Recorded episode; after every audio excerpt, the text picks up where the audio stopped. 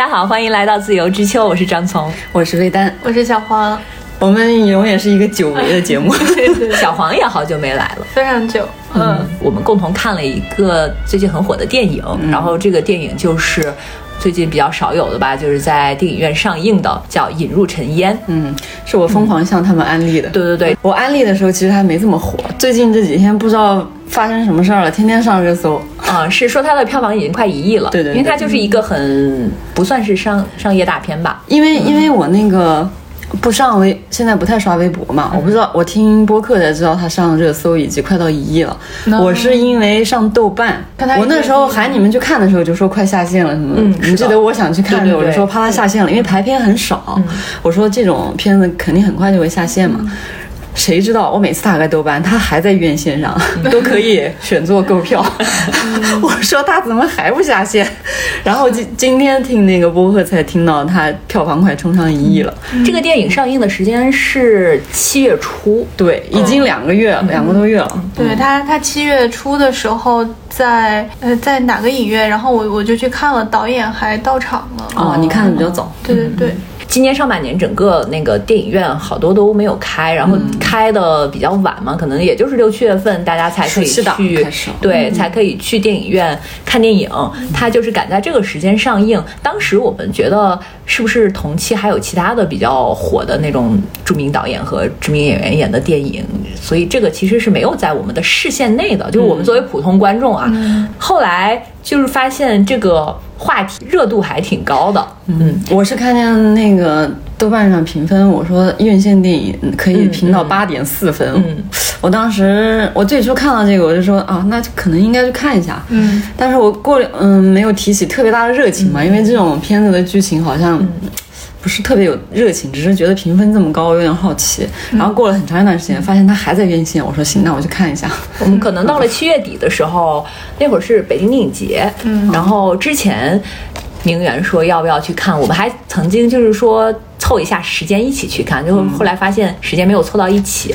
然后当我看的时候已经是八月份了，对你比我还晚看对周，八月份的时候我发现还有排片，那正好我就 我就问他，我说还有排片，他说我已经看过了，然后我那天就去看了一下。然后我就跟张女士说：“我说我看的时候哭成狗了。啊，对，然后我就我很忐忑，因为我那时候不知道是什么剧情，就是也什么都不知道。嗯、在这之前看过一个导演的采访，嗯，然后我就带着纸巾去了，因为我也很害怕会会有有这种煽情，我以为是那种很煽情的。我我对我自己的反应完全没有预期，我一张纸巾都没有那天包里，然后我整个就在衣服擦的那然后然后魏女士那天晚上回回到家之后还在哭，嗯。是吧？我震惊了，我从来没有在院线看电影哭成这样的，就是一直到上车了，然后我跟我那个朋友在，因为我因为我想冷静一下嘛，因为哭的 毕竟很累啊，然后他他说你好了吗？我 好了，我们可以聊聊一会儿，然后一聊我又开始哭了，就不能聊 他震惊了，我就是一边聊一边哭。那那今天今天希望可以，现在反正旁边有纸巾，不知道是什么东西戳中了我的。因为我有他的提醒，所以我当时还就是努力的有做了一下心理心理建设，对，所以现场还好。那我们先说一下剧情吧。这个剧情我估计应该看的人还挺多的。这个剧情其实是，剧透也没有关系的。对对对对对，我觉得其实也没有什么那种就是很很激烈的矛盾冲突或者很曲折，就是呃。在西北主人公对西西北的一个农村，主人公呢，他是一个完全没有什么本事，然后在农村就是家里可能呃父母也不在了，他是一个中年人，是一个光棍儿，然后找不到媳妇儿，里的底层。对对对，他叫马有铁，然后他哥叫马有金和 马有有银，有头，还有马有头银有头，金银铜铁嘛。对，到他这儿，他的命运跟他的名字是一样的不值钱。呃，他呢，就是可能是父母都已经去世了，所以呃，自己呢又是那种很贫困户，就是可能需要。来政府来救济的这种，他有一头驴，非常爱他这头驴。他唯一的财产。嗯对，然后这头驴是呃电影里面的一个很重要的象征。对，嗯、故事呢就是从一个冬天开始的，下着大雪，是他的哥哥呢给他介绍了一个对象。呃，这个对象呢，其实你像在农村，就他这个条件其实是找不到对象的，就是他也一直没有找到，好不容易呢介绍了一个，呃，就是海清扮演的这个。这个角色，这个人呢是有一点点残疾，就是他走路呃也不太利落，然后腿可能还是腰有点问题，而且他是控制不住小便，嗯。嗯，经常就会在 大庭广众之下就就失对失禁了，呃，所以就这两个人就可能就是觉得他们俩更合适一些，因为海清。在他们那个家，就是也是跟哥哥嫂子一起嘛，他可能也没有什么生存的能力。哥哥嫂子呢，对他不是很好，因为在这个剧情里面，他后面有提到说他因为什么失禁，他的哥哥就会打他，打到他一下头晕好几天那种的。嗯，然后这两个人呢，其实就是在各自家里，呃，其实相当于是两个被抛弃的人，就是不被重视的人，就就在一起了。嗯，从冬天开始呢，他们两个生活在一起，就住在都没有自己的房子，是住在一个邻村出去打工的那个人他留下来的空房子，然后就呃开始生活，然后在这个过程中经历了春天、夏天到秋天，嗯，哎，应该是到秋天嘛？对，到秋天收获了嗯，对，呃就，一年四季。对，在这个过程中，他们其实是劳作的，就是比如说种下那些什么小麦小麦啊，然后他们又开始盖自己的房子，呃，然后用他这头驴，而且在这个过程中，其实我们可以看到农村的一些就底层人的一些他们跟周围的一些关系，呃，他的哥哥是怎么对他的，呃，还有就是村儿里其中有一个，呃，我觉得唯一可能比较嗯有冲突的就是他村儿里是那个等于是。有一个大老板把他们的地都包下来，然后农民给他种地呢，就是这个大老板来收他们种的这些农作物，然后在他们是靠这个来生存的。但是这个大老板欠着他们的农农民的钱，迟迟都不给，给不给呢。但是这个大老板生病了，然后儿子呢就来说村儿里说。他需要熊猫血，就是很稀有，结果发现只有这个马有铁是是这个熊猫血，然后就得隔一段时间就被他的那个呃儿子开车拉到城里去给他抽血，嗯。每次都抽几百毫升。对对对，每次都去抽血，然后海清扮演的这个他的这个老婆呢，就每次陪着他，嗯。呃，他在这个过程中其实没有给他任何的那个。报酬，嗯，对，就是相当于是白白的把它当做一个血库，嗯。嗯，但是呢，就是马有铁和桂英他们其实都没有意识说，我其实应该得到什么，就是我我输输了我的血，嗯，然后到了呃最后结局其实是呃他的那个呃，因为他的这个老婆身体是有一点问题的，嗯然后他就有。我在这个中间，其实我在看的这个中间是，我有一段时间就接到了一个工作电话，我就出去打了一个电话，然后再回来的时候，我是从他那个突然在他们后来搬到了自己的房子，就是收获。从从冬天认识，然后春天开始播下种子，夏天的呃生长，到秋天收获了之后，他们搬进了自己的房子，因为他之前的那个还面临着，当时其实农村可能会会有一个这个阶段，就是空置的房子要拆掉，嗯然后还给各家补多少钱。嗯，他有了自己的房子之后呢，嗯，他那个他突然说头晕。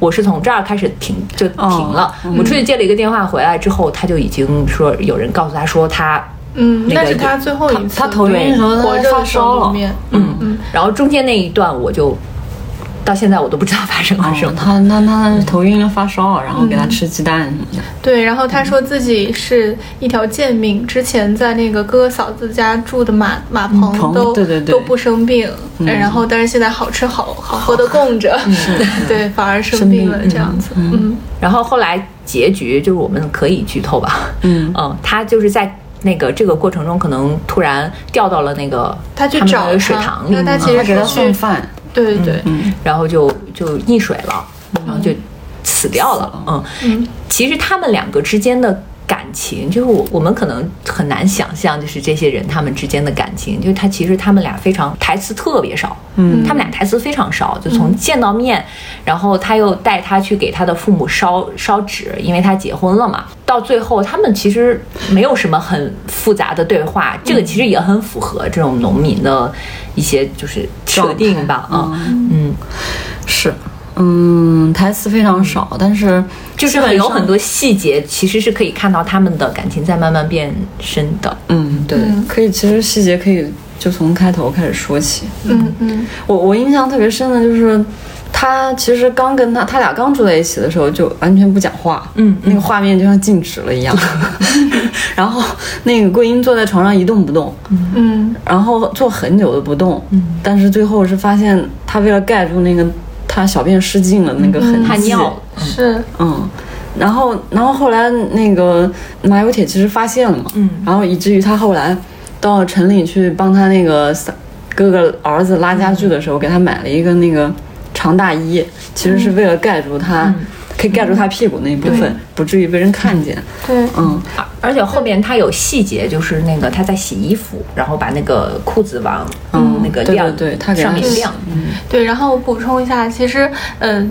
不不算是油田买的那个大衣，嗯。是他就是去、哦去城市里面看，然后看上了，看上之后就是又太贵了，所以那个张永福就是刚才说的那个村内第一大富豪的儿子，就是接他去那个献熊猫血那个儿子刚好在旁边，然后作为回礼，也作为下一次抽熊猫血的报酬，应该是把那个衣服送给他。但是他后来那个像像他卖粮食的时候，又把这八十块钱扣了。哦，对，嗯，他就说那个是我借你的，你你他卖粮食给张永福的时候，把那八十块钱扣了。嗯，他等于说还是他自己的钱，对对。他所有的账都算得清清楚楚，我最后全部还清了。嗯嗯，是，就他这这个还清的时候，我当时也就是这个触动。嗯，这个过程我 我就在他默默的，就是做这些事情。桂英死了之后，开始默默的做每一件事情的时候，这个是我哭的最那个的时候，因为我觉得这时候，那个尤其是他去照相馆洗那个。拿他们唯一的照片，就是他们结婚证上的照片，去照相馆洗他的遗照的时候，从那一件事开始，然后先做这是第一件事，然后去粮食站还那个种子的钱、化肥的钱，然后去借借还鸡蛋，还鸡蛋，还鸡蛋，然后，然后去把所有的粮食卖了。当时其实还不知道是干啥，嗯。那个直到他那个卖粮食、收粮食的人问他。一点都不留嘛，嗯我才知道他想自杀了，嗯嗯，就是一口都没留，吃的都没留，然后最后拿那个土豆去把借他盖房子、借他草的人把土豆也还了。那那人其实不在，但是他就把他拉着土豆放在人家门口了。嗯，这是这大概这所有的事，这个阶段做这事的时候，是我哭的最凶的时候。嗯，我就觉得这个嗯心里的。嗯，重量心理太复杂了，就是承、心里承受了很大的重量在做这些事情。嗯，是，我觉得马有铁这个人的性格，从最开始的一些画面里面就其实有，因为他当时的以及他的那个地位，家庭地位也好，还是他们在他那个村里面的地位也好，他当时是呃，为什么他他哥要给他相亲，是因为呃，他住就是他在他家住的那个地方。嗯，他哥的儿子要结哦婚，要结婚把他支走，嗯嗯，所以才会要给他说媒相亲，然后把让他有自己的家这样子。然后刚刚张女士其实说，嗯，马有铁他们最后有了自己的房子，但是有自己房子之前，其实已经有两次。迁徙，对。对对对，就是我觉得有点像迁徙，就是因为每一次的那个房子的那个房子都会被推倒，嗯。嗯，然后才到一个新的房子里面去这样子，所以豆瓣上还有人开玩笑，就说叫三宅一生，什么？不好意思啊，跳跳脱了。对，然后在刚开始的时候，就是刚才魏女士说的那张结婚照，是在刚开始的时候就有拍的。嗯嗯，然后那张结婚照，我当时听海清的一个，就是跟 JQ 的一个访谈，嗯然后海清说当时那个结婚照她怎么拍都拍不好，对对对，他不知道该有什么什么么样的表表情，他说反而那个男主角他非常的自然，他他嗯。一下就感觉在、就在戏里面了，但是海清就是不管怎么都很别扭，都感觉很做的像一个城市人。但其实我觉得他在戏里并不是说他会演，而是他本身就是这样子的。对对对，是的，是的，因为这个男主角是导演的姨姨父嗯。嗯，所有的演员除了海清，好像都是他们这个导演呃家里对对对家里的人。其实海清挺难的，这就职业演员在跟非职业演员对戏的时候是最难的。是他们就是两个不一样的体系。当时导演不是还是想，呃，再邀请一个男明星、男男男演职业演员，对职业演员来跟海清对戏，但是没有找到，因为他们这个戏其实是要拍一年四季，所以在那个呃农村，呃，其实一直生活了十个月之久，然后所有的稻子就是麦子呀之类都是他们自己做、自己种的，然后自己去收割的这样子，嗯，有很需要有很很强很强的体验感，嗯。现在的男演员没有这个档期，忙着呢。疫情都没有吗？况且况且这个片子本身可能预算就不高，对根本达不到男演员的那个片酬标准。嗯，是。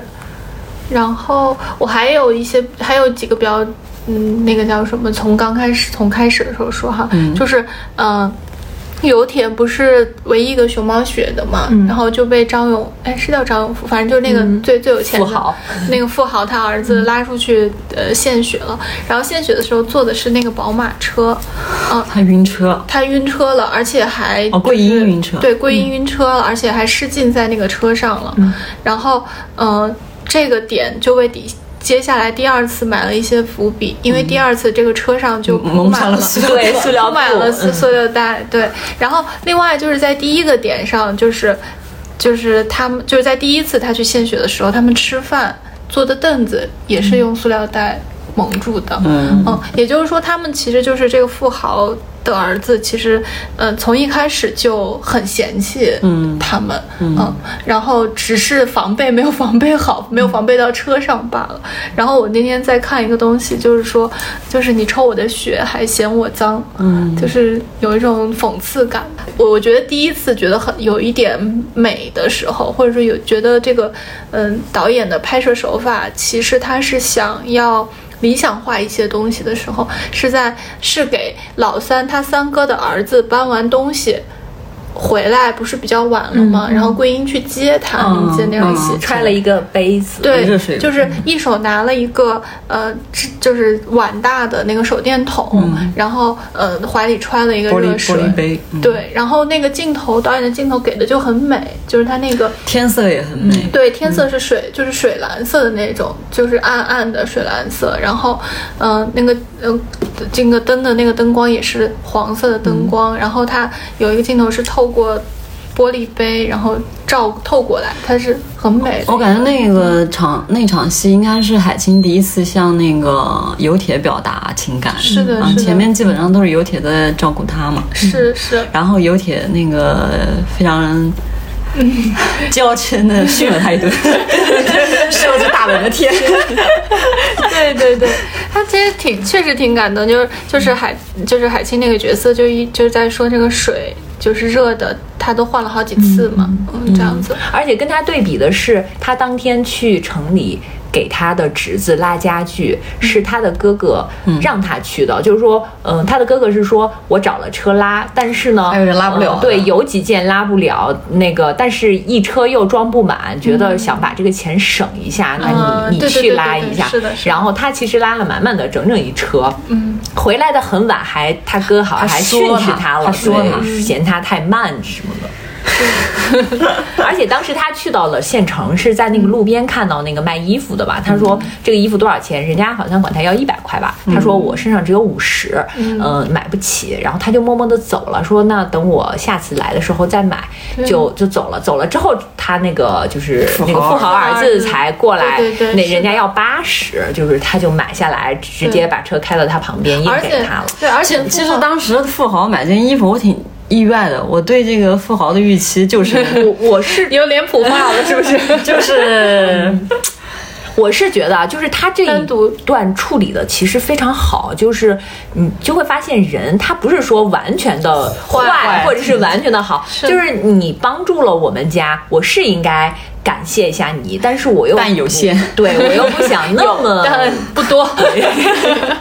对，好像有又好像没有这种。对，然后这个不就是第一，这个是第一次，就是刚才魏女士说是，嗯，桂英表达自己的情感，然后其实有铁表达自己情感很早，嗯。很早，就是他们第一次去祭拜就是有铁的父母的时候，其实就有在表达。你记得你们记得他就是祭拜完之后就呃一起坐在那个沙堆儿上，嗯，对，让他吃馍馍，他第一，那你提到祭拜的时候，你就知道他，嗯，因为开始有一次祭拜，他好像是父母还有他两个有金有银也去世了，嗯，好像是葬在一起还是怎么着？他对因为他是在说嘛，对对对。他他他的，嗯，通过他说的那些话，你就知道他其实还是一个，嗯，有情感诉求的人，嗯并不是像他在他那个哥哥家的时候，好像他是不是一个有情感，他都不说话，从头到尾都没有说话。很木，讷的一个对人。对。对，但但他去那个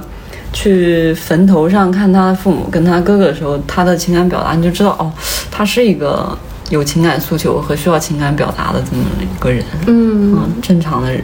是，对，然后，嗯，我他们开始有两个人在一起，一起在做事情，或者一起在为这个，嗯，小家庭在努力的一个点是，他们开始挑种子，嗯，然后挑种子完了之后，就开始去借人家的嗯鸡蛋，对，去孵小嗯鸡，对。然后它这个这个这个里面有好多动物的意象，就是对，还有那个燕房房燕檐上那个子燕子，对嗯，小鸡，然后燕子还有驴，嗯，就是这些自然和土地上的东西吧。对对对，反而这些其实是离我们现在很远的，像我们生活在城市里，你不会见到驴，嗯。然后可能燕子。可能偶尔会看到，只是因为我们的那个生态环境会好一些了。嗯。但是像这种孵小鸡这种事情，你们谁会知道这小鸡是怎么 孵出来的？是吗？还要电灯照着之类的还要。钻很多孔对对对透气。他他当时那个做孵就是孵小鸡的那个场景也也是很美，我觉得他会有就是导演有几个场景是，嗯、比较。呃，怎么讲呢？是特殊的一些手法，是让大家要感受到、我觉得这几个其实都是，就比如说那个小鸡，肯定是我觉得一个是有新生的意向，对就是他们俩在一起之后的生活，应该是对他们两个来说都像重生一样，重生一样。嗯嗯然后其实燕子是，我觉得寓意应该是他们家嘛，嗯因为他们那个他为什么很怕那个家推倒了，燕子找不着窝了，嗯，是因为他们的家每次都被都都被推倒了两对，次还被摧是三次吧，毁，我觉得都不算摧，呃就是摧毁他那个家。对，是是就是嗯，我觉得这让他们给他们安排的这些嗯动物，其实对、都是对他们生活有象征意义的。对对对，都是有意向的。嗯嗯特别是那个燕子，就是有一个场景是那房子马上就要被推倒了，嗯嗯然后他最后还是让你们等一等，他去把那个窝好像给，嗯还是把那个燕子赶走了赶走了，对，把燕子赶走了。对，就是他他会在一些这种细节里面，让人觉得这个男这个有铁是真的很宽和，然后是善良，嗯，就很你你们俩朴素的。你们两个人都没有哭吗？我哭了一点吧，哪点啊？就是我我其实跟你的哭的那个节奏差不多。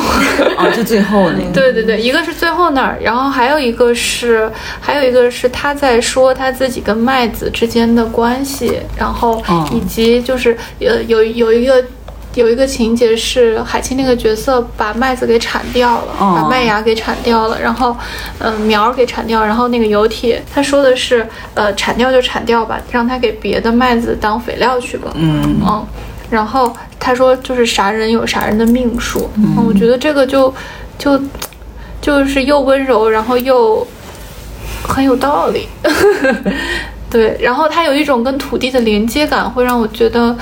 呃，现在的这种生活很需要，它是一种治愈。嗯嗯，刚刚其实不是说跟二舅啊，这什么之类的那个关系，但是我觉得它反而是一种治愈。嗯我忍住了，我没有，我我就是你哪因为你哪个部分我忍住了？就是因为那个你提醒了我，所以我就做了心理建设，所以到最后我就逆反。对我其实没有在某一个点上，呃，想要流泪，而是我后来看完了之后，因为中间我还空了一段嘛，嗯所以我看完了之后，我是觉得从冬天。开始的，然后经过了这么辛苦的劳作，嗯感觉两个人的生活在慢慢的向欣欣向荣的这个方向去走的时候，最终他们两个都没有逃脱这个这种命运对，就是这个，让人觉得我觉得太绝望了，就是有点无力。对对，就是本来你们都已经可以往那个好的生活里边去走了，而且他们有了自己的房子，有还养了猪，因为这里边其实还有一个动物是猪，是最后出现的，就是他们慢慢的这个动物也变得越来越多，最后很很让人觉得唏嘘的是，因为他们前面说了嘛。拆了房子，每家会补一万多块钱。嗯，在这个之前呢，他们已经租上新房子了。然后他的哥哥呢，就来跟他说，就是他这个哥哥在里边一直都是那种，就是其实我是有，我也不说见过，但是我其实可以想象得到，就是现实生活中是会有这样子的事情的。就他的哥哥就，呃，说那个对你们这种非常贫困的人，政府是有政策的，给你在城里。一套房子，你只需要花一万多块钱。然后他呢，就是说我不去了，嗯、我还这么多，就是猪啊、什么驴啊这些东西，我都带不了去，我还是要，就是他还是要扎根土地嘛。结果最后，我们当时其实可以想想到，他的哥哥其实确实不想让他去，而是想把这套房子给自己的儿子，嗯。啊，但是没有表现出来，没有那么直白的说出来，呃，然后他去世之后，那个房子，他的那个房子被推倒了，嗯，然后现场那个人不就掏出钱来，应该就是他的那个侄子吧，就直接给了他，嗯，然后我觉得最后。这个一直在欺负你的人，却得到了最最大的利益。嗯，我觉得这一点可能是我有点，就是心里过不去的。我和我和你当时结束的时候感觉是一样的，因为因为那个我在车上不是说着说着又哭起来，然后我的朋友很害怕说你咋了？然后我当时其实没有细想，因为那个你在那个那个状态底下还是比较感性的，就是还没有理性。回来想，哦，到底是怎么同共情了，怎么同理了，会会有这么强烈的这个情绪嘛？我当时就一边哭，我就记得一边说太可怜了，太可怜了，我就只说这一句话。后来后来我回来反省了一下嘛，就是刚刚张女士的那个。说的结尾，我一开始特别不理解，我说这个导演太绝了，为什么要写的这么绝望啊？最后把把两个人都全部写死了，把房子推倒了，驴也送走了，就是太绝望了这个结局。后来我仔细想想，我有点明白了，就是觉得导演就是想把这个生命的这个脆弱和无常写到极致，我觉得也是反过来衬托他们俩曾经拥有过一段特别扎实、特别踏实又特别幸福的这个感情，时光。然后我觉得这些脆弱和无常都是为了反过来映照他们的，呃，这种嗯。努力跟坚韧吧。嗯，因为如果越是，因为你如果说一切前面都是确定的、稳定的，那我现在就按部就班的做就好了。但反而是你面对这种无常的时候，你的所有的付出跟努力，它这种戏剧效果可能还才会更动人。我觉得，嗯嗯对。我刚刚想到，我刚才突然想到，就是其实，呃，当时有挖的那一下的那个瞬间，是在他的房子被被推倒的那那一那一个瞬间，嗯，那个瞬间会让我觉得，就是跟那个如此生活三十年，直到大厦崩塌的那种感觉是一样的。嗯，因为你他是写了一个轮回的四季嘛。其实我，嗯，我后来一想想，我为什么代入感这么强？其实就有的这些是我觉得是两个原因嘛，因为是，嗯，比如说那个就是他从。冬天开始，就是一点一点一点的建立起自己的生活，就是从，嗯，种种地，嗯，然后孵小鸡，然后就是那个过程是很是很慢的。他们俩其实经过了很长时间的那个，甚至到到秋天收获的时候，还是很很费劲。比如说他一开始那个做盖房子的时候。也很费劲，嗯，就是你看他一坨一坨、一坨一坨的在弄着砖，我说这要弄到什么时候啊？嗯，等他终于弄下了一场大雨，终于弄完了，然后大雨又来了，就是导演设设计了很多个无常在里面，就是看你人怎么面对，就是世界要给你这么多无常的事情，就是哎呀。算了吧，我就躺平吧。就是我怎么弄都有人来，老天都要弄我。你说，你说如果如果他是一个意志力很薄弱的话，嗯，但是但是他他通过这么多反反复复的无常，他克服了，到最后还是忽然一切就崩塌了。就是等于说桂英他是是他所有的，他是好不容易一点一点通过这个。是他自己的劳动建立起对生活的一点盼头，嗯，因为我觉得他在跟桂英结结合之前，可能生活的是比较盲目的，就是他跟他哥哥贼，他哥让他干啥就干啥，然后给他给给他一口饭吃，嗯，他也没有什么奔头。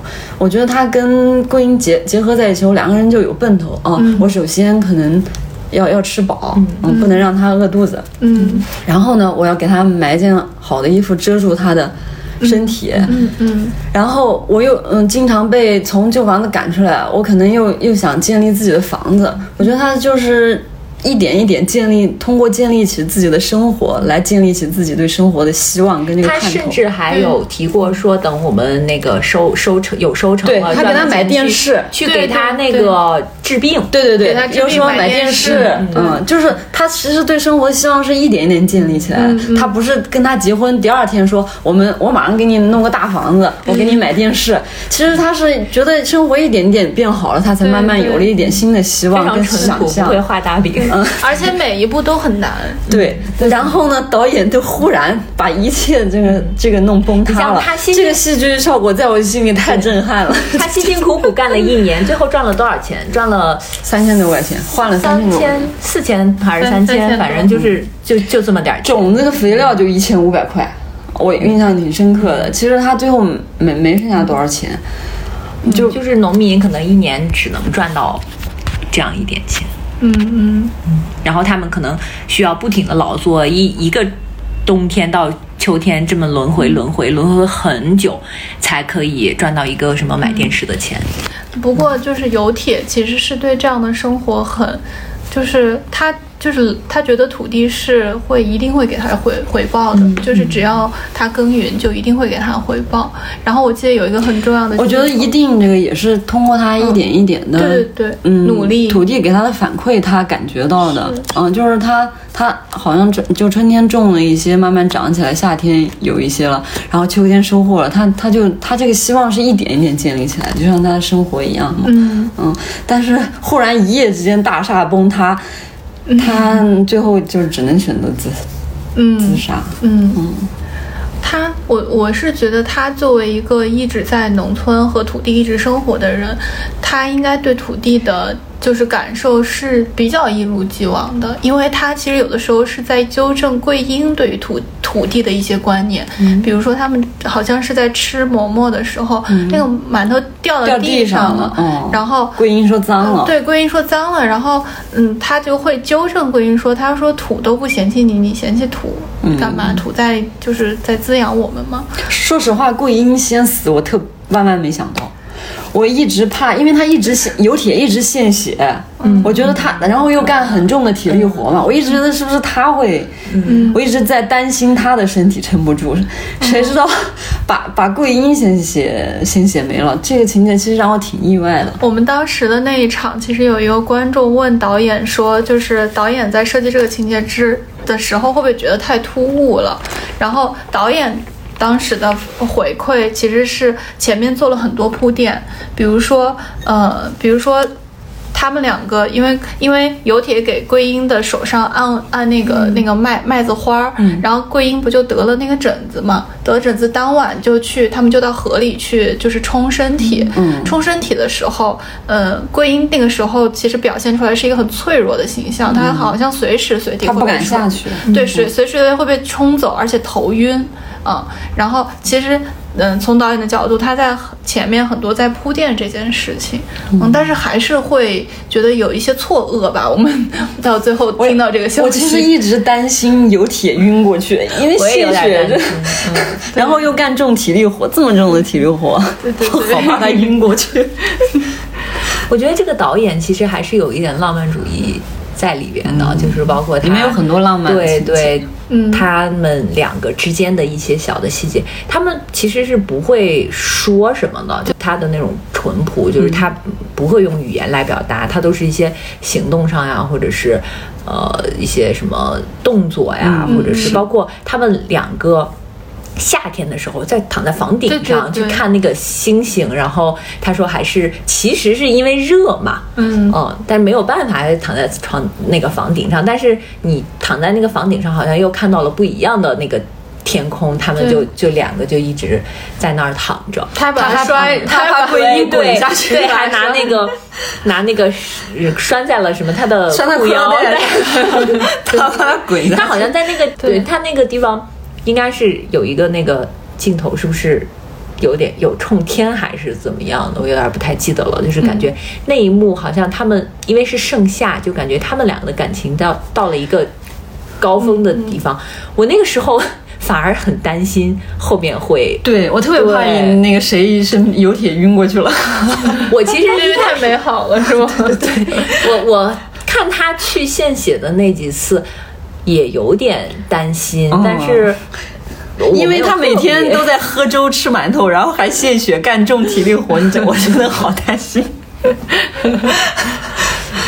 对，可能他会就是把真的那种农民和土地的那种关系，嗯，就直接呈现在我们面前。对，就是刚刚其实说了一个场景，就是他们在盖房子之前是要有那个是要去做那个夯子，就那个就是大土块儿，然后那个大土块儿是要他们自己做的，是要用和泥，然后把它放到模具里面，然后再把它晒干这样的一个过程。然后那天晚上不就下雨了吗？然后下雨的时候，他俩就过来抢抢救，然后他俩本来。特别难，就是特别着急，然后特别啊，怎么办？就是 就是，当然我这这是那个，就是他本来特别着急，但是呃，但是后来就是就是气急反笑，对救不动了，救不动了，气急反笑，然后两个人在那个大雨里面，就是边哭边笑的感觉。对对对，我感觉那个还挺挺有意思，就是有一种就是生活很多磨难，但是他们的态度还是很达观的吧？对对对，生活很多磨难，但是但是哎，就是我们还我们是一起面对的这样子。嗯，刚刚下午聊天的时候，可能大家其实也有别的，就跟我同事聊的时候，他们也看电影嘛，就他们很多时候就觉得，就日常生活，他有时候他们觉得啊，为什么要让人经过这么多苦难？就是、嗯就觉得没有必要。我还看到有一个有些评论就说拍的过于美好了，就说那个为什么要把那写的这么苦？嗯，就是有一种没有必要要歌颂苦难的感对觉。对对对对对，大家现在都特别嗯警惕歌颂苦难这个事情。嗯，但我觉得其实，嗯，他的苦难只不过是一种象征吧。对，而且我我我之所以为什么代入感这么强，因为我也不是我跟农村就没什么关系，我从小也没有在农村待过。我为什么跟对一个农村片这么有共情？这是很奇怪的嘛。嗯就我我共情的点肯定是，就是嗯，还是嗯挫折和困难吧，因为嗯，我觉得导演其实也不是光想讲农村有多苦，那可是哦，我还在那个好多的平台社交平台上说这个片子在抹黑我们 说什么。对，说为了去国外得奖，对对，就必须把那个农村写的特别苦。但是他拍的很美呀，他其实对呀、他的就是我还看到有一些评论说就拍的过于美了呀，对说农村不是这样的，没有没有没有没有这么好。对，就就是这两拨人到底谁是？对，所以就是，嗯我觉得是大家要在这个片子里面去找到自己的一些共情和共，就是一些共鸣的一些东西。所以我更能共情的是有铁，因为他的性格我觉得是嗯比较隐忍的。嗯嗯，就是从头开始，比如说他他三哥骂他，说他，他从来不反。嗯，说一句话，嗯，他他他也他也不说话，然后嗯，跟桂英相处的时候，实在是忍不及了，就是秋天收麦子的时候，对说他闲王他一句，对 就是桂英没有力气把一垛麦子递给站在拖拉机上的对啊，他就气急败坏的，尤其是他又看到隔壁夫妻 对协作的非常好，贤王，对，学会了很多骂人的词汇，贤王。然后就是就是他整个性格还是非常隐忍的，就是越是面对这种挫折跟困难，他这种隐忍的性格，确确实我比较有比较共情，就是，而且他这个房子吧，三番五次被推倒，就跟我租房差不多。大家也知道，我曾经在北京租过十二个地方，是吧？对就是就是这种离共情了。对对对，就是对把生活摧毁的感觉。对对对对，就是有很多次这种能跟他共情的点，嗯，就是，哎呀，我也是后来冷静下来之后，才觉得我为什么反反反应反应这这么强烈？对对对，对就是他很多个有铁很多处理事情的方式，嗯都跟我比有点像啊。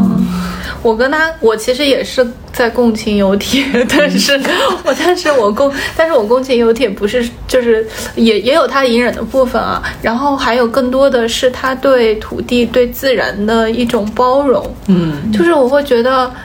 他的他的他的理念怎么这么先进？就是他说他说被他他会觉得就是麦子、燕子，还有它的驴，还有人类是这个生这个世界上的平非常平等的生灵，嗯，然后说嗯人大家都在。歌颂自己的苦难的时候，他会用麦子去举例，他会他会说，就是被风刮来刮去，麦子能说啥？嗯，他然后什么被鸟被鸟麻被被飞过去的麻麻雀麻雀啄食，麦子能说啥？然后被自家驴啃了，麦麦子能说啥？就是他他是就是他通过他共情其他的生物，我共情了他。嗯 他他可以说把其他他没有像人一样凌驾于任何生物之上，对他觉得所有的生物都是和人一一样的存在对，。甚至要有很多哲学式的更高明的一些角度。嗯，因为还有刚刚提到那个，就是很多人说为啥要为啥要给他这么多苦难，为啥要歌颂这些苦难嘛？然后我最近不是在看那个罗素那个《幸福之路》嘛，嗯然后它上面其实就，嗯，就讲到有一个有一个看法吧，他就是觉得人对嗯苦难的认知和对幸福的认知是成正比的。嗯嗯，我觉得尤铁其实就是这样的人，就是嗯，他对苦难的认知，他的那个生存哲学，跟他在桂英这段时间里他能体会到的幸福是一样的，嗯。就是桂英能给他带来的那那那一种幸福，他的体会是和就是 没有那些苦难的人体会到幸福肯定是不一样的，我觉得，嗯。嗯，就是嗯，他肯定要感受要更多一点。对对更丰富一些，对。感受到了那么多苦难，所以当幸福来的时候，他才能更更真切。对对对，他的他的感受肯定是不一样的，是嗯对，而且他对于就是，我觉得他就是这个这个角色，就是土地本身的一个角色。就是你想，他沉默，然后又很包容，然后又呃众生平等，然后他又很有序。然后他又很勤劳，我觉得他这个角色跟土地本身可能就可以去做连接。我觉得这其实就是大部分中国农民的一个形象，就为什么要说他是为了丑化朱锦南？是啊，那我觉得其实那当年张艺谋的那些电影也会有人说他是这样，而且我觉得丑化朱朱锦南。主要是主要是那个他把他写在农村的农民，嗯，他在他拍艺术片、拍这个文艺片的时候，他可能更极致一些。但我其实觉得，就是中国人啊，嗯，就是你要说映射到就是城市里勤劳勤劳的中国人，其实是一样的。嗯，他只不过放到农村这个环境里会更极致一些嘛。嗯。嗯，所以我那天跟那个朋友聊一个电影，我说这简直是当代生活启示录。对对对，就是你想一想平时遇到的那些困难和挫折吧，嗯，他我觉得你面对这些东西的时候的心情，嗯。和你当时，比如说像我们北漂的时候，当时来的时候，一直到现在，可能住在自己的房子里，就是这十几年一点一点建立起自己的生活，这整个过程当中的心情，是不是是不是一样的？嗯，我觉得他这个电影就是没有那种很剧烈的悲伤，就是很巨大、很剧烈的悲伤。他的所有的进度都是，呃，非常缓慢的，然后非常呃沉沉稳的这样子的进度。就他这个悲伤，其实，在呃电影里边是没有的，反而是通过他的那些缓慢的和很很看上去沉重的，就折射到了我们观众的身上，就我们的悲伤反而是很剧烈对的。对对，而且你刚刚说有铁代表了那个土地就像最后把他，就是也写了“人归人，土归土”，让它归入土，也是我觉得也有这个嗯，含义，感觉是把让它归土了之后，嗯，我觉得是导演很大的一种温柔，引入尘烟，这可能就是导演的想说引入尘烟的意思。嗯，让他一个人活在世界上，感觉是更残忍的事情，嗯。因为他已经拥有过幸福了，让他再回到之前的生活里，感觉更残忍。嗯，导演，我我我觉得导演对生死其实有一些很哲学的嗯思考，还挺有意思的。就是他他说就是，比如说像麦子结出了麦穗，它到底是新生还是死亡？它到底是麦子的新生还是死亡呢？就是就是他会有这样子的疑，就是这些这这些想法。然后其实包括有铁，包括桂英，就是包括人类死亡之后，尘归尘，土归土，引入尘烟之后，它到底是新生还是死亡呢？嗯嗯，他有可能也想讨论这一部分。还有一个我很触动的地方是在于，我觉得这个这个电影是很有质感的。这个质感不是在于它的，比如说它的画面怎么怎么样，而是在于它实际上真实的去耕种了，嗯。然后去进行了四季的呃拍摄和收获。比较诚恳，对，比较成啊，真实。然后从而他拍他拍摄下来，其实就是是一种厚重感，嗯。嗯，它会有种厚重感，而不是说，比如说我就是挑了这几个时间段去拍，或者我就挑了一个时间段去拍，然后去做出来的这种效果，嗯嗯，他想去表达的那种很沉重、很缓慢的这种节奏，是必须要用厚时间重的堆砌起来对，时间堆砌起来的，嗯嗯我觉得这个电影我最，嗯，整个就整个电影来说，不说细节的话，就是从头到尾那种很强的生命力吧。嗯，对对对，嗯，这种生命力给我的触动太强了。嗯。嗯，可能是我，我觉得人之所以为人，就是最最最令人感动的地方。嗯。就是我倒不是说其那个人比其他生物优越啊，嗯。嗯，但是嗯，我觉得人的这个生命力确实，嗯。这里面这个影片里展现出来的这种生命力确实挺让我震撼。嗯，可能也是我比较推崇的部分。嗯嗯，我觉得这个片子就是聚焦，就是从我的角度来看，就是它其实把它聚焦在最基本的生存，然后怎么样去建设自己的，重新建设自己的生活。嗯然后你要建设的生活就是你有吃有穿有住，嗯而不是一些其他的附加的东西。然后怎么样？呃，为什么会有？为什么会希望建设这些东西，以及为什么去把它搭建起来的这样的过程？所以，就是它会让现在很很因为各种原因很焦躁的我自己，嗯会有一些安定感。对就是人生就是可能就是这几件事情。嗯嗯，然后你刚才说的那个生命力，其实也是从这个这些里面去迸发出来的。嗯，而且是因为，因为大家焦虑，肯定是因为很多不确定性。嗯嗯啊，但是反而在不确定性底下的生命力才更感人。对，嗯，就是你一切如果都是如你所料，或者或者非常确定的话，嗯，这个生命力反而没有那么强的震撼，我觉得。嗯嗯而且我觉得大家现在很多的焦虑也好，很多的不确定也好，其实是比较表面的。嗯但是你你看了这个电影，你发现一些你最重要的，就是最实际的一些东西，其实是可以靠劳作或者可以靠一些很稳定的东西所得来的时候，你其实就是心里是会有一些稳定感在的。嗯，嗯，是。就是这个是巨大的在治愈我。这个包括其实我最近在想的一个问题是人和自然的关系，就是我，嗯，我最近看了很多自然文学，火山 对火山，还有就是星野道夫的一些书，就是他会去探索自然也好，去看探索一一座山，然后一个岛，然后去。嗯，看山里面的一些呃生灵，比如说小就小溪，其实也对他们来说也是生灵。然后一些鸟啊，然后植物这些。然后当人类真正接触到这些东西的时候，可能才会觉得是有生命力的，嗯。然后而不是禁锢在我们自己去编造的一些规则和自己去搭建的一些物质的一些呃呃牢笼或者是框架底下，嗯，这样子。嗯，所以当我们就反正我自己，当我看到跟土地相关的东西、跟自然相关的东西的时候，我就特别踏实。现在，嗯，向往和踏实吧。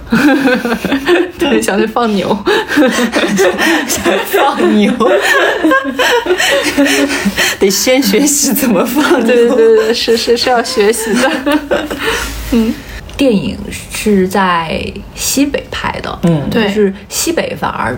是非常符合他这个电影的一个背景，就是他们好像对于这个土地的人为干预会更少一些。比如说，你要是放在东部或者南方，就会有一些什么农业的现代化，会更现代一点。对，那那这个长三角的农村已经 对都已经城镇化了。对对对。然后，所以那个反而是西北的这个，你你看到那些什么土坡呀、什么沙丘啊、那些黄土地啊，反而是。人为干预更少，所以呢，就是感觉人和土地的关系会更紧密一些。因为你控制不了它，你也没有办法做到人定胜天的这种，但是你却。始终是扎根在这个土地里，你在跟它呃搏斗也好，比如说那个大雨啊，或者是呃那狂风，然后或者是你跟它有很很融洽的共处也好，呃，反而就是让这种人和土地的关系，让我们看起来会更，就是它看上去很原始，嗯，但是会更打动人，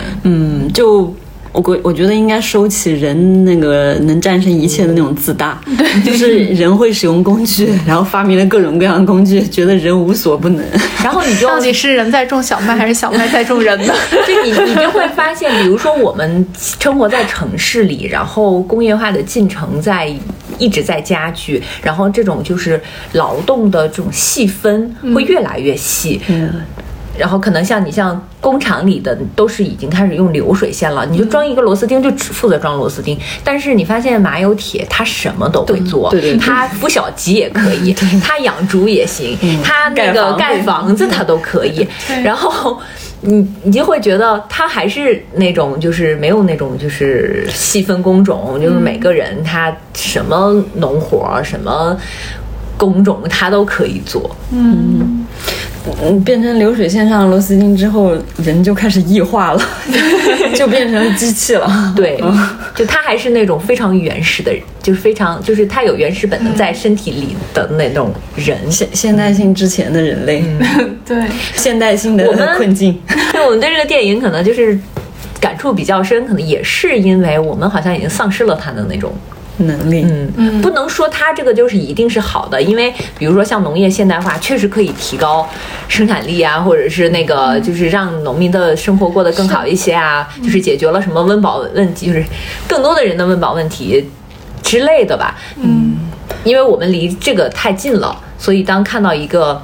真正的农民，就是距离产生的，就嗯，就其实还是一些象征意义吧。他有他的困境，就是城市有城市人的麻烦。嗯嗯，他他经常被村里人欺负，我们经常被职场被欺负，PUA。嗯，我们被经常被房东欺负。那个他他的那个下那个 就是。呃，盖房子会下大雨，我们我们也会，我们也被我们同情路上被淋过，对对，就是就是，其实每个人的挫折跟困难都是都是都只是不一样而已，但其实是嗯有相似性的。象征意味。像梁老师说的，这个电影是有诗性的，嗯，就是嗯，他说的这些都是嗯无处不在的影射当代人的困境。嗯，我是觉得最后那个安排。马有铁自杀，我觉得都不一定是真的，呃，也不能说对错，就是真的是这样子的，因为太多的。呃，中国我们其实人类或者是我们中国人，其实非常求生欲非常强，又很有韧性的，很你经历过又经历过非常多的苦难。嗯，我是觉得作为这样一个人物形象，他应该活下去。这种就是他独自一个人活下去。如果是导演用这种处理方式的话，是不是更震撼，或者更？对我们造成的那个冲击更大。你们想一下，就是没有，据说是那个对，有瓶农药。据说是那个好像是审查的问题。他在最后，你们看那个滚字幕的时候，最后有有一行字说他在政府的安排下住进了新房，但是不知道是是审查问题还是说不能让他死。不能。但是 但是因为我我经也不是我经历过，就是我所知道的，嗯。农村的那些人，其实很多就是这样，就是家里死了一个人，他们我不知道是因为麻木还是生命有点无足无足轻重。对对对，就是他们反而包括他对那个身处的那个，我也觉得有一点点失真，或者是有一点浪漫主义，就是农村。人可能对这个牲牲畜没有，对对对对，没有那么的，就反而是我们家里养的那个宠物，对，不是城市人对宠物的情感，嗯，他们这个牲畜在他们只是一个工劳动工具而已，嗯嗯嗯，然后确实会有一些吧，比如说。夫妻两个人，不管他感情好坏吧，就是一起生活很多年，可能有一方突然去世了，另一方承受不住打击。但是我觉得那个应该女性更多一些。嗯，他们都说反而是那个，嗯，女方女方去世了，男性就很快就去世了。我觉得男性男性的自理能力，男性是很快又找到了另不是，那是年纪大了大的时候，一般是女女性去世，男性很快就去世了。哦，这样，但一般男方去世了，女性还能生活挺久的。因为我我经历过，我们家里有亲戚就是男性去世了，然后没多久女性就在家里自杀了。哦，但是这可能是个例。我我是觉得好像那种女性去世了，男性因为无法自理的生活，又迅速的找到了。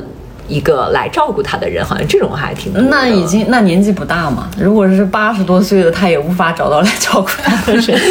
就是两个人因为年纪大了去世。嗯嗯，就是到老了，可能双方对情感的寄托不仅是那个生活上的照顾嘛，可能情感上的寄托是很强烈的。嗯嗯，然后我就觉得中中国的农民太。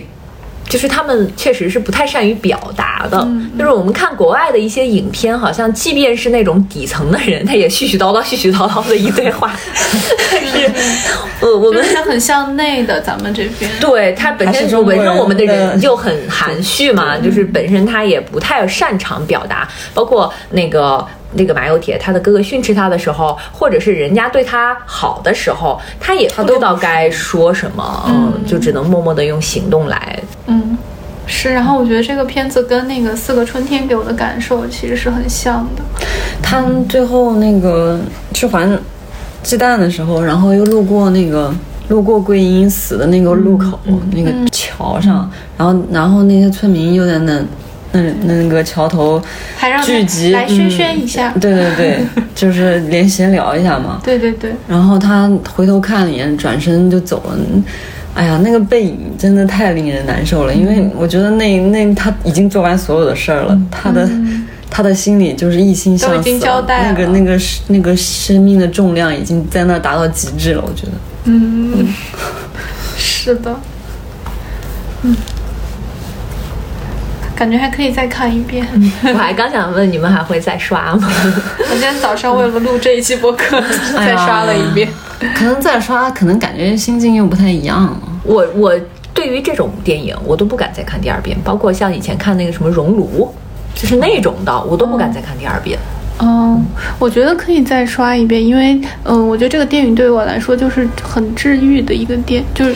不是郁闷，这不是抑郁的郁，是就是真的治愈的那个郁。对，因为我觉得马有铁这个角色，他代表土地，然后他代表一种宽和，他就可以治愈人心。代表生命力。对，代表生命力。嗯，就是哪怕就是可能最终的结局在世俗看来，可能它是一个不是很好的结局，但是这个过程就已经足够有张力和生命力了。嗯嗯。个导演他好像前面几部影片都是这种风格，然后他的那个对对对，对。就他的那个演员好像都是他的亲戚。对对对，他这个一个而且他制作人是他的夫人，张就是制作人是他的夫人，啊就是他，我看过他的一个采访，就是说他因为一开始是请没有钱，请不起那个 演员，就让老家的人，然后老家人还都不相信他，以为他是骗子。对，然后 后来他是什么上了上了电视，上了新闻，就是然后赶紧动员大家快看，大家信这个。对他那个他夫人是就是卖衣服的那个老板娘，啊，是吗？对我今天才知道，那他夫人演技挺好啊，还真的挺像。而且是制片人，反正挺厉害的。嗯，我觉得这部戏那个海清也付出了好多，就是我、我觉得从这部戏我才真正的认识了海清这个演员。哦，是吗？对，就是我之前一直对于他的几个关键词，一个是家庭剧、婆媳剧，还有一个是黄磊，就是我对他的 黄磊的学生，对我对他的印象就仅此于此。然后而已，还有一个是欧豪，你是我的神，然后你是我唯一的神。对，然后但是他就是这个，因为我看这个电影，然后就很好奇，所以就搜了他周边的一些信息。然后他在说这部片子的时候，眼睛特别亮。然后，而且他在呃阐表达这个自己的这个过程的时候，特别娓娓道来，然后是很温柔的一种说法，而且他的说，他他他的表达不是那种很有逻辑性的表达，他那种表达是就是体验型的，就是感受型的，会让你脑子里面马上就有这个画面那种感觉。我当时看完这个电影之后，我在豆瓣上就标记嘛，然后我标记了时候就说华语电影还有希望，对，嗯因为好久好像没有在电影院看到过就是这样子的电影。大鹏的那个也挺好的，《吉祥如意》我吉祥如意。大鹏那个也是农村对。题材，对对但那个我完全没有哭哎，那个嗯不是需要你哭的那种吧，它就是在那个主要是他的拍摄手法还挺是一个创新吧，嗯，然后以及就是我觉得对于对于观众来说，就是拍摄手法是一个创新，以及大鹏的一个转型，嗯，然后我就想，我还想到就是上次不是去看这个这个呃《李如尘烟》的片子，然后有观众问导演说，就是桂英戴那个头巾，嗯，呃，都特别亮嘛，大家记那个颜色都特别亮。然后，嗯，那个那个观众特别自信的是说，就是一般的农村都不会见到这么亮的头巾，然后是不是为了色彩平衡啊、之类的这种？然后导演就说这些头巾都是很都是真实的，都是他奶奶他妈妈的头巾，哦，他头巾不亮啊，很亮。它那蓝颜色的吧？很亮，对对对，蓝颜色那个就是艳蓝色。尤尤其是它的背景是黄土，然后他头巾是那个特别亮晶晶的。农村真的是会戴什么黄色的呀，或者是这种红，也有红色的，我见过的。对，我我也见过，因为比如说像他们去就是耕种或者采茶，你就一眼能在那个田野里能望到他们这个人在哪儿。我觉得是不是也有一种就是就是警示的意思，就是能一眼能看到有几个人在那儿戴着个头巾，嗯它有一些一些安全的作用。哎呀，我觉得电影其实要静下心来看对。，我觉得其实国内的女演员还是可以的。刚才说到海清，嗯，只是可能能够给他们发挥的好作品太少了。是，其实我觉得写海清演的还可对以，。最近真的是一个在都市里长大的人，他不是南京人嘛，这真的是都市里长大的人。所以他是一个优秀的演员，就是演员你你你是要什么人都能演。嗯，哦，所以最近我也忍不住又开始盘整理那个中午录女演员了，一定要把这这个坑填上。这坑三年了，对，三年了。我 我可以不采参与录制但是我想听。准备啥时候填？我都已经那个在在整理了，尽快尽快。想听想听，我整理的过程中就会发现，女演员比起男演员来就太少了。给他们的对对对对，就是，而且在这个过程中，我又看了一个，就电影节的时候又看了那个韩国的一个电影，叫叫《致敬故事就是一个女导演。她要修复一个之前的一个，就是六十年代六几年的时候，一个女导演拍的一个电影，回去去找那些资料啊什么的，就是在这个过程中，有那个时候女导女性导演和现在女性导演遇到的一些困境。那个电影还真的挺好看的。本来还想说这期顺便把那个电影节也说一下，但发现时间已经下一期吧够长了。啊，电影节我都没有参与，哦，对哈那，一周整整一周我就连我觉得七年以来因为其实嗯我觉得电影节不知道能不能讲一期啊，但我觉得有一个有意思的点，我想说一下，就是我不是我不是又看李沧东嘛，嗯，因为李沧东是我跟张女士特别喜欢的导演嘛。嗯，因为从十几年前就看过、那个绿洲，这个我印印象挺深刻的。我我我我去翻了我的豆瓣，发现是二零零三年的时候看的，然后写了一句影评。那时候我还是个文，可能是个文艺青年，写的 还在写的上高中。写的还挺没有没有，零三年的那个大一了，我零三年大一了，哦，你怎么上这么早？然后哦不是零三年，一三年啊，一三年哦已经毕业了03年还对，上小学。还 在上小学。对对对，零三年我们就上大一了，然后哦是一三年，然后写了一个不知道什么一个文一句文艺的话吧，看不懂。看得懂看得懂，但是是表达的很文艺的，但是我那天嗯电影节我又去电影院里看了一遍，完全不一样。完全不一样的感受，我觉得这还挺神奇的。我觉得有些电好的电影，就是过十年你再来看一下的话，哎、这个时候你的心态、你的人完全发生了发生了很大的变化。嗯，而且那个也是两个被社会抛弃的人，边缘人，嗯，边缘人。嗯没看那个，但是我看李沧东的书，我把陆川的那个哦烧纸啊，你看。烧纸还有陆川烧纸啊，陆川陆，川看了。我回头准备把诗啊什么再拿出来看对，一。再看一遍，我们可以单做一期李沧东。单做一期李沧东可以可以可以可以可以，好，下期选题已经定了啊，两期了，开始复习啊。对，三三期还有电影已经节。换了三期。好吧，今天要那我们今天就到这里吧，好像应该还电影院还可以看。对，大家都有机会都可以去看看看，嗯，挺好的。嗯，我为但我还想票房贡献。我还想补充一句，你说，就是就我刚刚还准备说，我说嗯那个嗯之前不是说到城市都市里的人那些焦虑什么东西嘛，其实也不能怪人怪人本身嘛，因为人还是。嗯，社会动物、环境动物是，就是人受环境的影响太大了。我觉得那个都市生活真的令人悬浮，真的找不着找不着北。我们已经没有脚踩土地了。没有那种任何脚踏实地的感觉，太令人悬浮了。我觉得这样的作品确实令人能思考一些更本质的东西。就是就就我看完的感受，就觉得，哎呀，人贵为万万物之首。嗯，但你看完这个，看完这个片子之后，你觉得哦，人也命如草芥。嗯嗯，就是当你在想一想一件事情的时候，你可能会把人自己放得太大了。嗯，我觉得还是把人放到更更广袤的、更更广大的、更宽阔的世界里去嗯想一些事情。是的，嗯，就是你你如果思维一一直集中在自己身上，就会把自己的事情放到无限大。嗯嗯，我觉得这个这种类型的文艺作品是应该让人更开阔的。嗯嗯，是的。嗯，就是而嗯不是死盯着 自己知道遭遇的或者遭遇的一些事情，而且嗯无常真的是人生的常态，嗯，嗯，就是就是这种不确定和无常吧。对，然后我也想再补充一下，我是觉我觉得，嗯，他特别打动我的一个很重要的点是在于，他有一种踏实、久违的踏实感。对，就是因为都市生活太令人悬浮，太浮躁了，然嗯，后节奏又非常快。就是因为因为我我我们的日常工作有可能就是做了很多东西，但是对，比如说如果是我们叫 DAU 哈，如 如果如做很多东西，可能对这个事情可能没有什么太大的、帮助。CPR、嗯。ROI，ROI，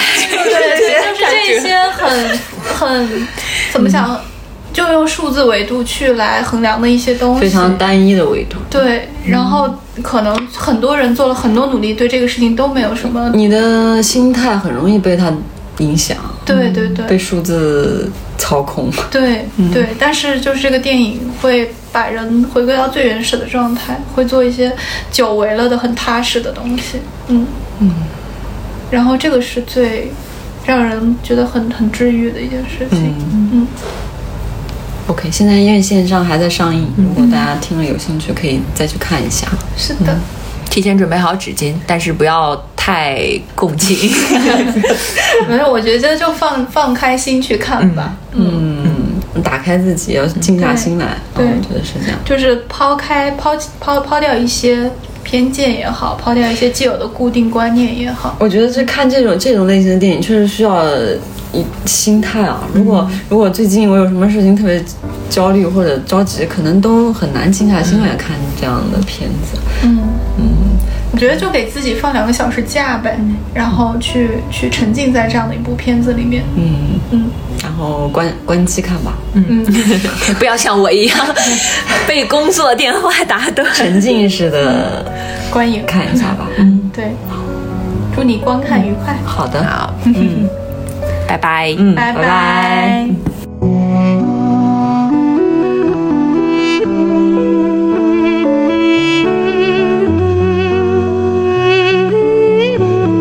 自由之秋是一档泛文化类播客节目，我们会在这里分享所见所闻、所思所想，从读书、电影到美食、旅行，从婚恋情感到职场成长。我们想和更多有趣的灵魂一起，以微观生活记录时代流动。我们希望这里可以成为一部自由而真实的私人生活史，欢迎关注。